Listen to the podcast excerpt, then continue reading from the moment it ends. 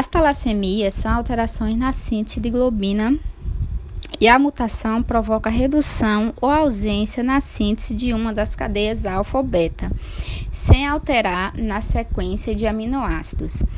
As apresentações clínicas da talassemia beta são beta menor, que é o traço talissêmico beta, que é a anemia leve, beta intermediária, que pode levar da anemia leve a grave, podendo necessitar de transfusões de sangue.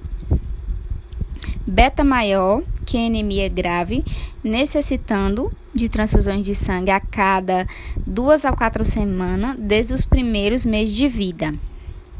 A beta ela promove a redução ou a ausência da síntese de uma ou mais cadeias de globina formando de hemoglobina.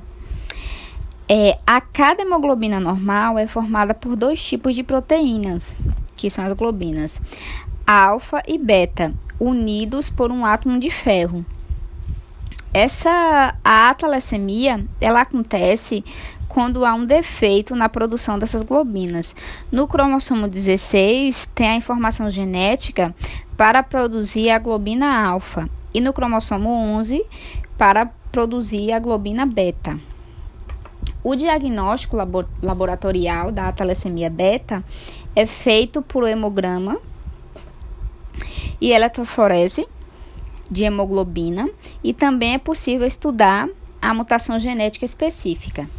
O tratamento é a transfusão sanguínea, administração de agentes quilantes de ferro, transplante de medula óssea e terapia gênica.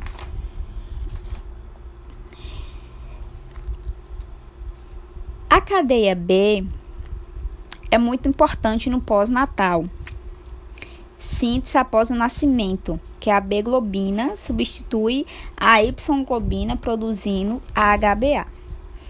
A beta-talissêmica hemocistogótica maior ou anemia de coli é quando a criança de 6 a 24 meses apresenta palidez, diarreia, irritabilidade, e com o diagnóstico precoce, o início transfusional, a criança se desenvolve normalmente até os 10 a 11 anos.